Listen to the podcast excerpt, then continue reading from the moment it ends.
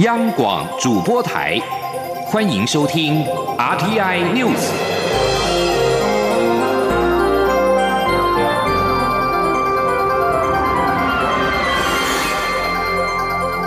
听众朋友您好，欢迎收听这节央广主播台提供给您的 RTI News，我是张顺祥。蔡英文总统四号前往金门，除了视岛港口对非洲猪瘟的防疫作为之外，也为工作人员加油打气。蔡总统表示，台湾难以承受任何一道防疫破口，因此他除了提醒国人不能够对疫情有侥幸的心态之外，也再次呼吁中国应该让猪瘟的疫情透明化，并且应该一招机制通报讯息。请记者肖兆平的采访报道。日前，在金门海边发现染有非洲猪瘟的死猪，政府展开各项防疫工作，严阵以待。蔡英文总统四号更前往金门小三通重要港口，与金门县长杨振武共同视导防疫检疫工作。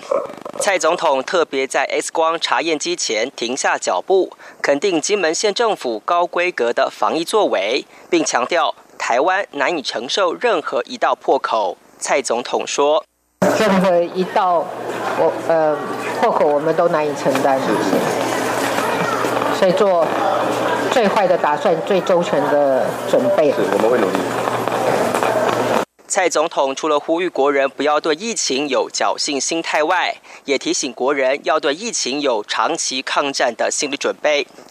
由于中国始终没有依照两岸相关机制通报疫情，因此蔡总统也再次向中国呼吁。总统说：“我们还是要再一次的呼吁中国，嗯，这个疫情的失控已经是事实哦。那我也希望呃，中国方面呢，对于疫情呢，能够。”呃，做更有效的掌控啊，而且能够把疫情透明化啊，让呃我们呃处在防疫第一线的人有更充足的资讯啊，来呃做更有效的防疫的工作啊。在中国国家主席习近平将“一国两制”端上台面后，中国的非洲猪瘟疫情又进一步威胁台湾。对此，蔡总统强调，这两件事情都非常严肃。总统的责任就是集合国人的力量，共同面对。他说：“呃，对岸哦，把一国两制端上台面啊，那要台湾人民来接受。我想，任何的政党或者是政治人物都应该有一个严肃的态度哦。那嗯，这个呃，要表现出来一个台湾人的志气嘛，哈。所以呃，这是这两件事情啊，都是非常严肃的。”呃，事情啊，也必须要有国人哦，大家集结共同的力量来面对的事情哦。那这个时候，总统的责任就是集结这个国家的力量来共同来面对。对于农委会对金门县猪肉及其制品下达禁令，蔡总统希望在地乡亲可以体谅。他知道管制会有不方便，但这是为了大家的安全。只要确认安全无虞，相信农委会很快就会解除管制。中央广播电台记者肖兆平采访报道。而农委会官员在会中表示，中国的非洲猪瘟之所以能够快速的传播，主要跟土体加工品、还有活猪运送以及厨余有关。而且，中国非洲猪瘟高峰期至少还会延续半年以上。与会的金门县长杨振武则表示，他们会以最高规格做好防疫，一定不会让金门成为防疫的缺口。记者肖兆平的报道。海漂到金门且染有非洲猪瘟的猪尸，让中央与地方政府丝毫不敢大意。为了避免金门成为防疫破口，蔡英文总统四号视导金门，并听取相关单位报告。农委会防检局金门检疫站表示，他们除了会强化宣导、查核与消毒作为外，针对船舶厨余以及中国大陆船员，也都有相关处置措施。农委会副主委黄金城也表示，金门县政府在去年十月就曾经举行非洲猪瘟的防疫演习，是全国第一个实施非洲猪瘟防疫演习的县市。黄金城进一步表示，过去非洲猪瘟在欧洲一年大约传播一百公里，在中国却是四个月就从东北一路沦陷到西南，是非常少见的案例。分析中国猪瘟的传播途径，就是土体加工品、活猪运送以及厨余。他并估计，非洲猪瘟在中国的高峰期还要六个月以上。为了避免金门成为防疫缺口，入境旅客不管行李大小，每一件都要经过 X 光查验机，而且还要通过检疫犬的把关。金门县长杨振武表示，除了会事前采取最高规格的预防性措施外，一旦有疫情出现，对于后续的处置作为也已经做好详细规划。他说：“万一有疫情发生的时候，我们针对疫情假设发生了，如何管制、如何销毁、如何在周边消毒，包含请金防部化学兵来协助消毒，甚至也包含了我们灾害预备金，哦，也包含厨余的管制，这些都做了详细的分工。”与会的蔡英文总统表示。中央与地方已经启动相关防疫作为，展现防疫决心。他也呼吁中国，除了要做好防疫管控，避免海漂蛛尸案例一再发生外，也应根据相关协议与我方建立通报平台。总统说：“呃，整个中国对于这次非洲猪瘟的这种疫情哦，能够呃透明化啊，让呃受到影响的呃周边的地区跟国家啊。”都能够呃能够掌握这个疫情，呃，两岸也应该依照相关的协议建立疫情通报的平台啊，分享这个防疫的资讯。由于春节即将到来，两岸交流会更加密切，非洲猪瘟的风险也相应提高。因此，蔡总统特别提醒国人要告诉在中国的亲友们，千万不要带猪肉制品回到台湾。中央广播电台记者肖兆平采访报道。中国非洲猪瘟疫情来势汹汹，近日在金门海边都发现病死猪只漂在海面上，其中一只已经检出染有非洲猪瘟。四号下午又传出在新北市的金山海边发现了动物的尸体，疑似是猪的尸体。不过农委会防检局傍晚证实是乌龙一场，并不是猪尸，而是狗的尸体。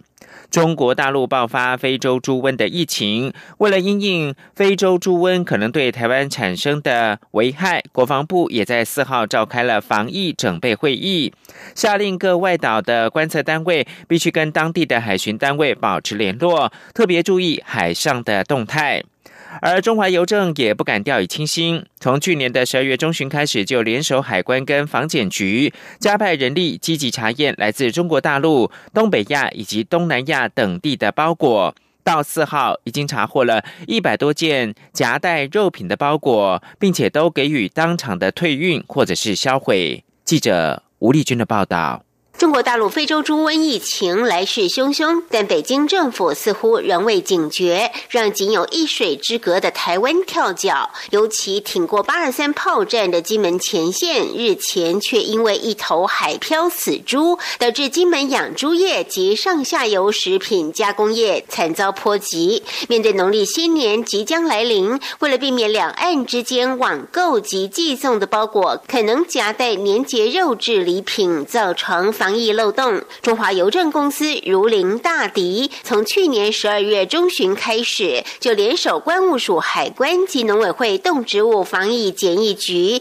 加派人手积极查验来自疫区的包裹。中华邮政发言人郭纯阳说：“其实我们所有进口邮件都会很小心，很小心哈。那么邮包进来以后呢，我们特别会把这些来自疫区，比如像那大陆，还有其他东北亚、东南亚的邮件呢，我们都会放到输送带。”然后就由防疫局的检疫犬跳上去，一个一个去闻，有问题的邮包都撤下来，由检疫局的同仁去拆封。那么如果防疫犬没有看出来，海关也会用 X 光机去扫描，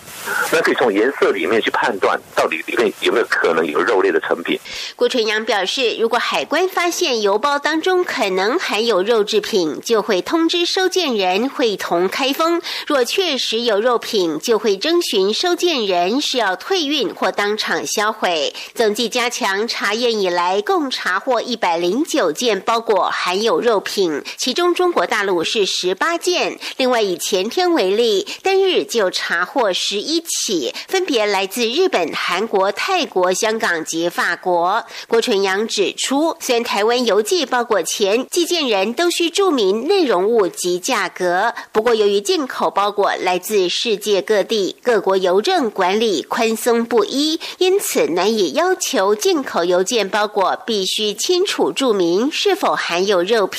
也让防疫线更加吃力。中央广播电台记者吴丽君在台北采访报道。可奎赖清德则是指示全国二十二个县市四号务必开设非洲猪瘟地方灾害应变中心。农委会的防检局在傍晚也表示，已经收齐了二十二个县市通报开设的资讯，大概有五到六个县市通报一月间会开举办演习。而赖清德原定四号前往马祖来视察非洲猪瘟的防疫工作跟地方建设，但是因为天候不佳而取消了行程。行政院发言人古拉斯尤达卡表示。赖奎已经致电连江县长刘增应，提醒连江县府应该注意海漂的猪只或者是动物的尸体，做好相关的防疫工作。媒体报道，蔡英文总统近日约见了苏贞昌，同意一月底前换阁魁。总统府表示，报道内容跟事实情形多有出入，也没有向府方求证。总统希望行政院长赖清德继续的领导行政团队。网络媒体 ET Today 报道表示，总统蔡英文跟前行政院长苏贞昌近日会面之后，苏贞昌诚恳的向蔡总统表示，在民进党最艰困的此时。他愿意挺身而出，扛下重担。双方达成了共识，最晚在一月底前赖下苏上，由苏贞昌接任阁魁。总统府发言人林鹤明四号晚间表示，这则报道内容跟事实情况多有出入，也并没有向总统府来求证。他说，蔡总统日前就公开回应外传阁魁改组的议题，表示。赖院长是一个好的投手，也是行政团队最重要的核心领导人物。总统强调，希望赖清德可以继续的领导行政团队，这对政局的稳定、政策延续和国家发展都是最好的选项。希望在这个艰困的时刻，赖清德可以跟大家一起努力。民进党将在六号举行党主席的补选投票，两位候选人，也就是尤英龙跟卓荣泰，四号进行了第二场电视政见发表会。尤英龙强调自己若当选党主席，将举办党内的总统初选，坚持维护台湾价值等八项优先任务，也承诺会严肃面对前总统陈水扁的政治司法迫害案件。朱荣泰则是打了团结牌，建议尤云龙跟他共同合作，解决民进党跟国家所面临的问题。记者刘玉秋的报道。民进党主席补选六号举行投票，由行政院前秘书长卓荣泰及台湾民意基金会董事长尤银龙对决。民进党在四号下午举办第二场电视政见发表会，在第一阶段申论中，尤银龙畅谈自己若当选党主席要推动的八项党务改造任务，包括二零二零办理党内总统初选，拒绝现任优先，带领民进党赢得二零二零总统大选，维持国会过半，坚持维护台湾价。价值与主张，放弃一个中国。尤英龙也强调会处理民进党内派系失衡问题，要重建民进党的形象，让派系蓬勃发展，避免一系独大。他并承诺会处理前总统陈水扁的特赦案。民进党必须要严肃面对陈水扁前总统所受到的政治加司法迫害的这个案件。如果我当选党主席，我会真紧来处理百分之八十六全国党代表所通过的这个联署立下议案，这也是开创台湾历史新局的重要的一个契机。卓荣泰则是一开始先对尤银龙日前出席地方活动时说，民进党是个成熟的民主政党，以及这场党主席选举既非保皇派对决改革派，也非高层对决基层，表示敬意，认为民进党终于可以让党员看到新模式的选举。卓荣泰先礼后兵，表示尤银龙长期以民调发掘很多时政问题，两人可以好好合作。我觉得我们真的可以合作，你来发掘，我来解决。你尽量发挥你的专业，告诉我们缺失在哪里。我用我过去的经验，我们共同来替这个党，为这个国家来解决。现在面临的问题。不过，尤廷龙在最后的结论中指出，他担任台湾民意基金会董事长，长期所做的民调是提供社会不同党派使用，他不是决策者，请不要把解决问题的责任放在他的身上。尤廷龙也回应卓荣泰的团结牌，他认为民进党要觉醒，不能再国民党化，一天到晚宣称团结，要人闭嘴，这是假团结。民进党应大明大放，大开大合，才符合党。怪的精神，周荣泰在结论中则强调自己未来会扮演大师兄的角色，让民进党走上重生改革的路，也会协助师弟师妹在选举中取得胜利。他会是永远站在党员身边的党主席。中广电台记者刘秋采访报道。而民进党的组织部预估，这次党主席补选投票率可能只有三成，甚至是更低。为了避免投票率过低，卓荣泰跟尤银龙近来积极跟基层的党员座谈，大力的催票，谁能够成为民进党的新任党魁，带领民进党走出败选的阴霾，各界都在看。前总统李登辉接受日本产经新闻专访，谈到中国崛起的问题时表示，台湾如果落入到中国手中，美日就像是脖子被人拿刀抵住。他强调，对于美日的安全保障而言，台湾的位置相当的重要。产经四号刊登去年十月四号在台北专访李登辉内容，以及之后获得李登辉书面回应报道。李登辉被问到如何看待日本安倍政府与美国川普政府的关系时，表示，去年十月美国副总统彭斯的演说是美国不惜跟中国直接对决、正面对决的宣言。安倍要时时关注川普政府对中政策急速变化一事。李登辉表示，不仅是贸易，在各种领域上面，美中互斗加剧，简直是第二次冷战的时代到来。夹在中美两大国之间的日本跟台湾的领导人，应该认真思考如何应应这样的时代。他认为，只要台湾还在自由民主阵营，中国就无法直接到太平洋行动。但如果台湾落入到中国手中的话，对美日而言，就像是脖子被人拿刀抵住，美日的安全保障政策将会从根本被颠覆，成本跟风险将会倍增。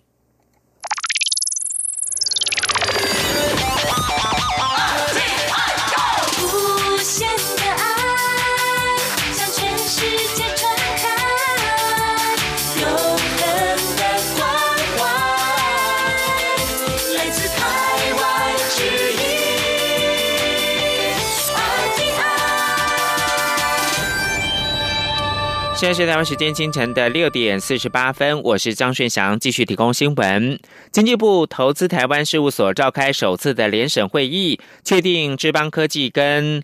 庆丰富实业两家业者成为欢迎台商回台投资行动方案的首波回流案例，投资的金额总计可以达到新台币十七点六亿元。记者谢嘉欣的采访报道。美中贸易战持续，政府欢迎台商回台投资行动方案今年上路，鼓励台商回流。执行窗口经济部投资台湾事务所四号召开首次联审会议，并通过两项回流投资案，分别是网通业的智邦科技，预计在苗栗广元科技园区砸下新台币八亿元扩厂；还有窗帘家饰纺织大厂庆丰富实业，计划在彰滨工业区新建厂房，投资金额达九。点六亿元。其中，智邦科技此次申请案估计可创造七百个以上的就业机会。由于在台湾厂房有技术断层，因此智邦也申请引入中国专业人才来台协助技术移转，同时也申请开放外劳使用。不过，这有待劳动部依照实际用人数量来核定配额。另外，业者还有申请融资补助，届时国发基金将给予百分之一点五的利息补贴。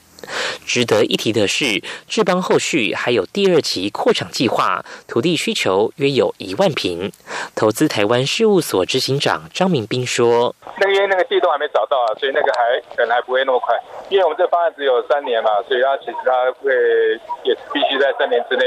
但他自己也是蛮急的啦。”至于庆丰富实业的新厂投资案，投资台湾事务所指出，主要是生产供应欧美市场全系列的安全窗帘，并提供客制化服务来满足客户需求。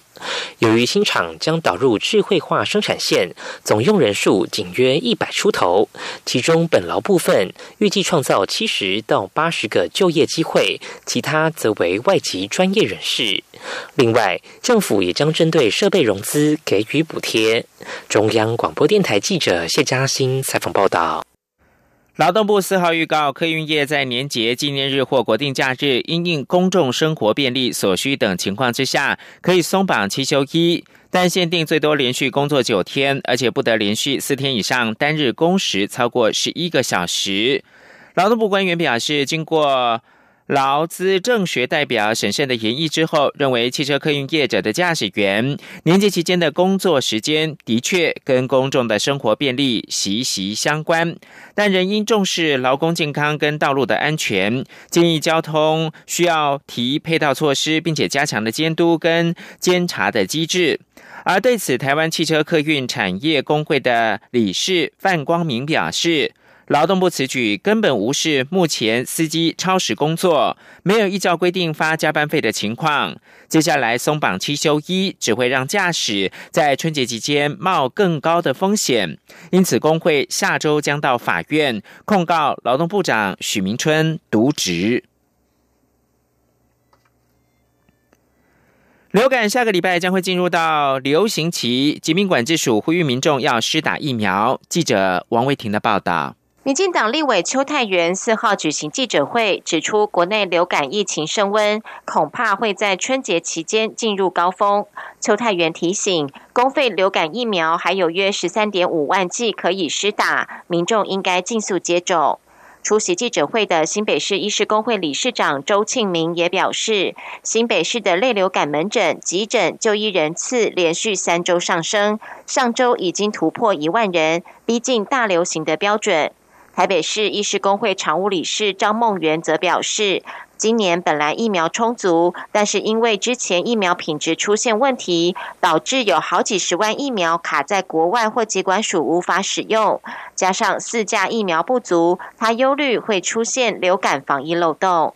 对此，疾管署副署长庄仁祥表示，最近一周因为类流感就医的门诊人次有七点四万人。推估下周将超过总就医人次的百分之十一点五，正式进入流行期。他表示，为了避免急诊在假日和春节期间人满为患，疾管署将请各县市重点医院开设类流感门诊。庄人想说。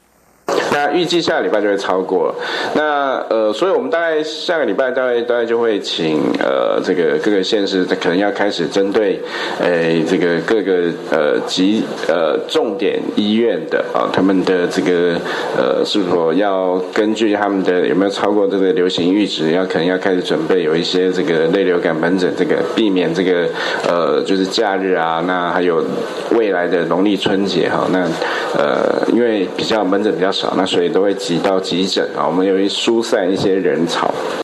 庄仁祥表示，今年流感疫苗对抗流感的吻合度很好，目前已经施打五百一十万剂，涵盖率有百分之二十二。他呼吁民众施打流感疫苗。他也指出，国光和赛诺菲还会再补进疫苗，国光替换五万多剂流感疫苗，其中四点八万剂是四价。赛诺菲也会再补进二十四万剂，其中十三万剂已经进到台湾，也包含四价疫苗，应该在一月中旬就能施打。中央广播电台记者王威婷采访报道。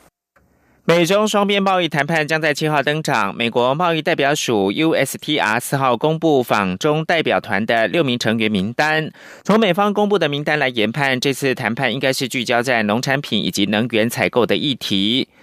USTR 表示，这次到中国的代表团将在七号与中方代表团会面。纽约时报曾经报道。贸易谈判代表莱特海泽的鹰派色彩一向深受到美国总统川普的倚重，但美股去年底惨跌作收之后，川普似乎是急着跟中国来达成协议，以安抚市场，让莱特海泽颇为忧心。报道说，他曾经私下告诉亲信，希望能够防止川普接受中国提出扩大大豆的采购，或者是进口美牛等空泛的承诺。继续，请听黄启林的专题报道：神或人的禁忌呢？印度女性勇闯神坛来争平权。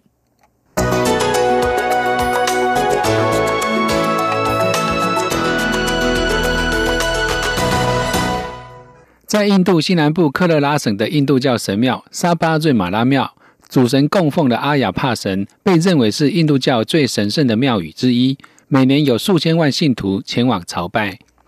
几个世纪以来，这座神庙禁止已经进入经期的十岁到五十岁的女性进入。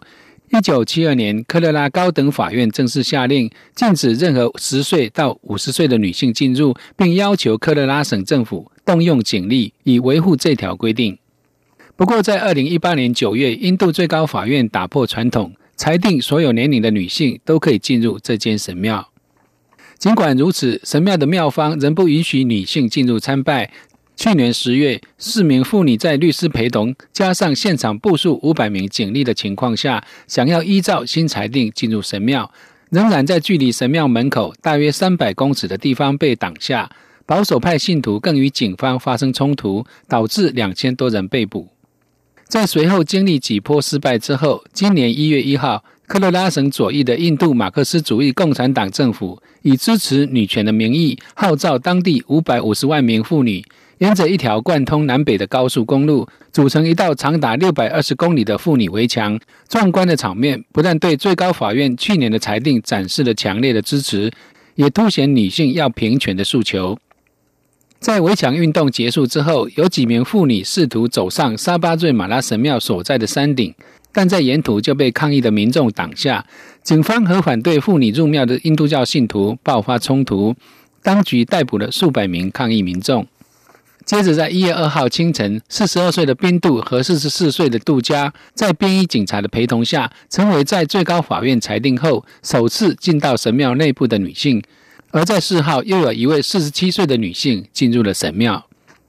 对于女性信徒和印度法律而言，这都是一项胜利，但却触犯了庙方的大忌，引发众多保守派信徒的愤怒。走上科罗拉商业大城科兹的街头抗议跟攻击，导致各商店关门，交通运输暂时停摆，并造成一人死亡、上百人受伤。神庙祭司随后关闭庙门，进行了大约两个小时的净化仪式之后，才重新对外开放。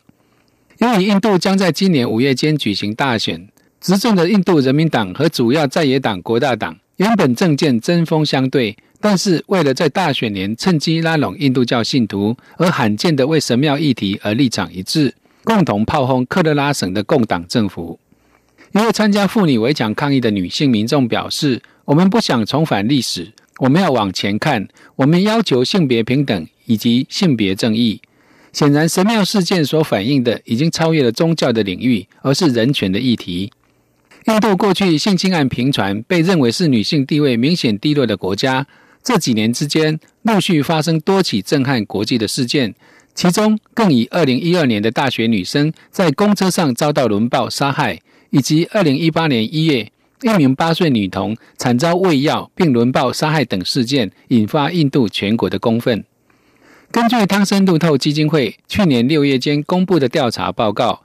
世界上对女性来说最危险的国家，印度排名第一。印度女权运动人士一直在努力争取平权。这次神庙事件再次彰显了他们想要突破现状的渴望。然而，在执着于宗教象征意义，甚至连法律都受到挑战的印度社会，冲撞神庙传统，却往往带来难以收拾的后果。加上在大选年，注入了政治因素，事件也因此变得更加复杂，不但考验印度女权工作者，对执政者也是一项重大的挑战。以上专题是由编译黄启林撰稿播报，谢谢收听。